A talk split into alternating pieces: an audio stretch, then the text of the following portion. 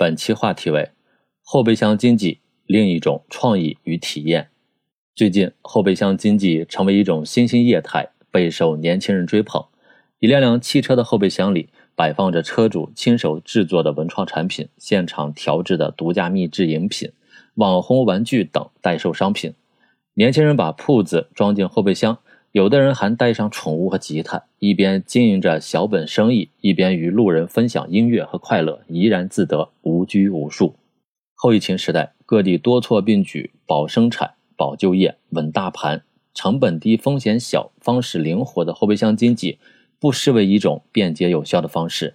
作为地摊经济的一种，在城市边缘的公路边开放的商业综合体内。年轻群体自主自发形成一个个后备箱集市，玩一把，也为创业就业多争取一份机会。新经营方式为商家拓宽了思路。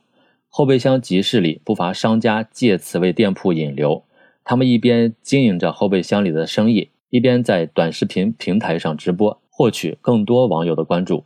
有的在车身贴上店主的二维码，将线下的消费者引流到线上，促进线上流量增长。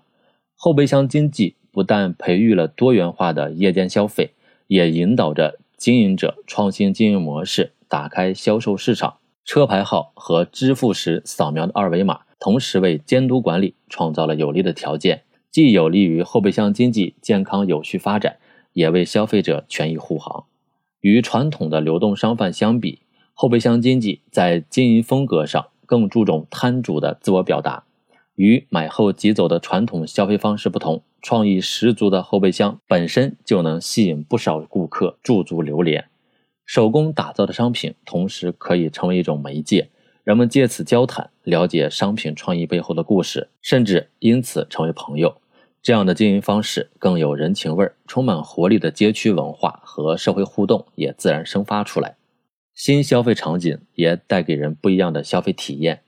装点上小灯泡和风格各异的招牌，汽车后备箱被打造成一个精致、个性微缩版商店。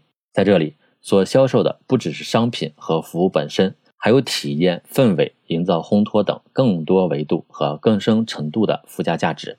特别是撸猫、撸狗等新奇的消费服务，带给人更多的参与感和体验感。天慢慢黑了，一盏又一盏灯在后备箱里亮起来。每一个色彩缤纷的后备箱里，都充满着年轻人对美好生活的表达和追求。